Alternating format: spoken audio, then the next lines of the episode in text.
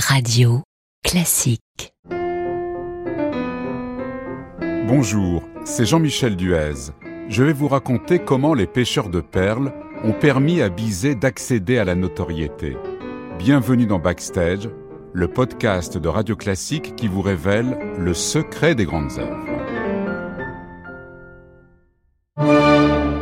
Une opérette et un opéra bouffe voilà au printemps 1863 le bilan lyrique de Bizet qui n'a pas encore 25 ans et qui rêve de devenir un compositeur d'opéra reconnu.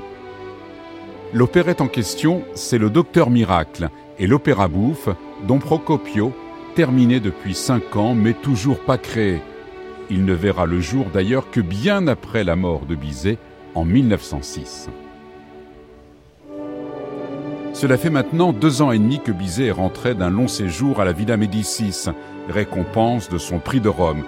Et il faut bien le dire, le catalogue des œuvres de Bizet n'est guère étoffé.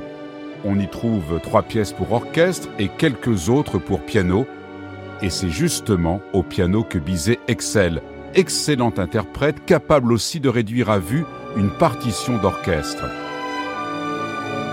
Alors, en attendant des jours meilleurs, il transcrit pour différentes maisons d'édition des œuvres orchestrales et même des opéras entiers.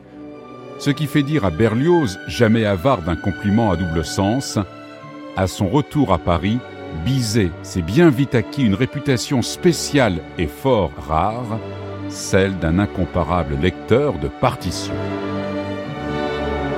Mais le destin de Bizet va subitement changer en ce printemps 1863 et son rêve enfin se réaliser.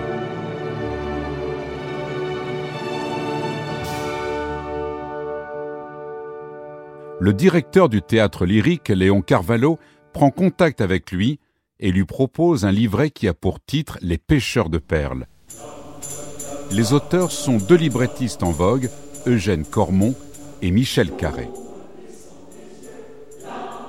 Pourquoi Carvalho fait-il ainsi appel à Bizet? Tout simplement parce qu'une partie des subventions du théâtre lyrique est liée à une obligation, monter chaque année un opéra en trois actes composé par un pensionnaire ou ancien pensionnaire de la Villa Médicis. Bizet accepte sans hésiter, mais il faut faire vite. Nous sommes en avril et la partition doit être livrée au plus tard le 15 août. La tâche n'est pas facile, d'autant que Cormon et Carré ne cessent d'apporter des changements au livret.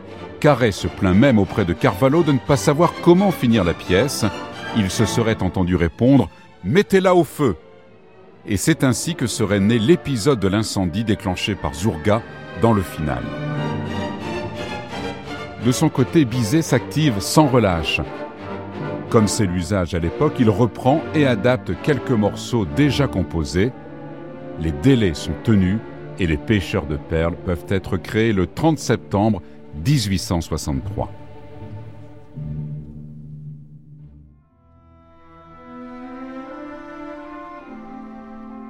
Le public est transporté sur l'île de Ceylan, où l'amitié de deux pêcheurs de perles, Nadir et Zourga, est menacée par leur amour pour une même femme, la jeune prêtresse Leila, qui elle-même a rompu ses vœux pour Nadir.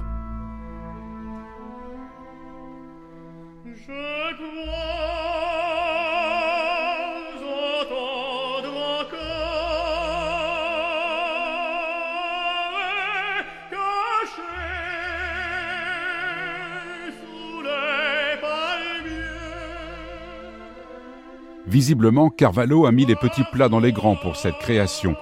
Un journaliste raconte que le directeur a fait impérialement les choses avec un plateau exceptionnel et des décors grandioses.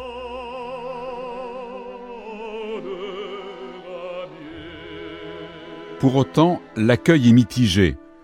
Pas un échec, comme le sera douze ans plus tard la première de Carmen, mais pas un succès non plus, l'enthousiasme des amis de Bizet venus faire la claque n'aura pas suffi. Le public se montre réservé. Quant à la presse, elle n'est pas tendre. Il est reproché à Bizet un parti pris wagnérien et une imitation de Gounod, de Verdi et de Félicien David. Les attaques contre le livret sont encore plus cinglantes. D'ailleurs, quelques années plus tard, les librettistes reconnaîtront qu'ils auraient fait plus d'efforts s'ils avaient eu conscience de la qualité de la musique de Bizet.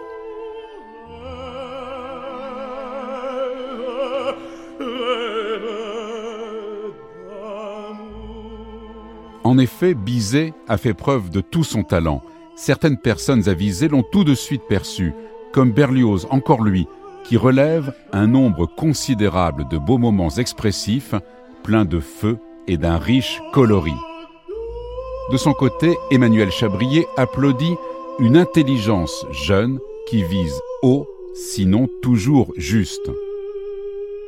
Autre personnalité présente le soir de la première, Ludovic Alévi, qui co-signera le livret de Carmen après avoir fait les beaux jours d'Offenbach. Alévi affirme Retenez bien ce nom, Bizet, c'est celui d'un musicien.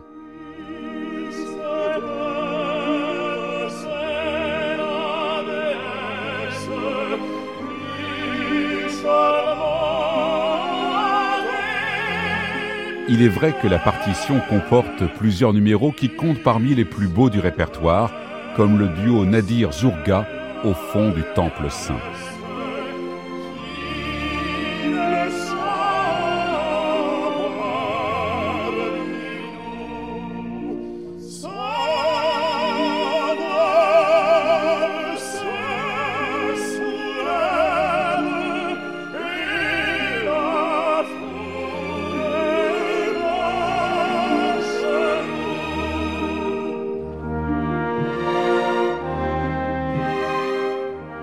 Les pêcheurs de perles ne rencontreront jamais leur public. Les représentations vont s'espacer et l'œuvre est retirée de l'affiche après la 18e. Elle ne sera plus reprise du vivant de Bizet. Malgré tout, ce dernier vient d'accéder à la notoriété et à la reconnaissance de ses pairs. Il n'a certainement pas regretté la dédicace écrite en gros caractères sur la partition Champiano à Léon Carvalho, témoignage d'amitié et de reconnaissance.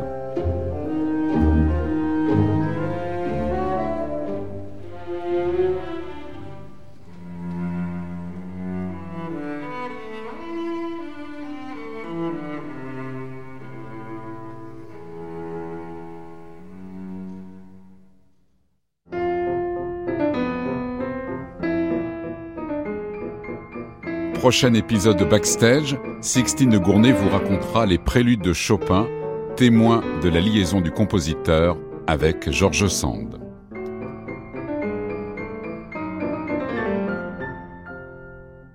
Radio Classique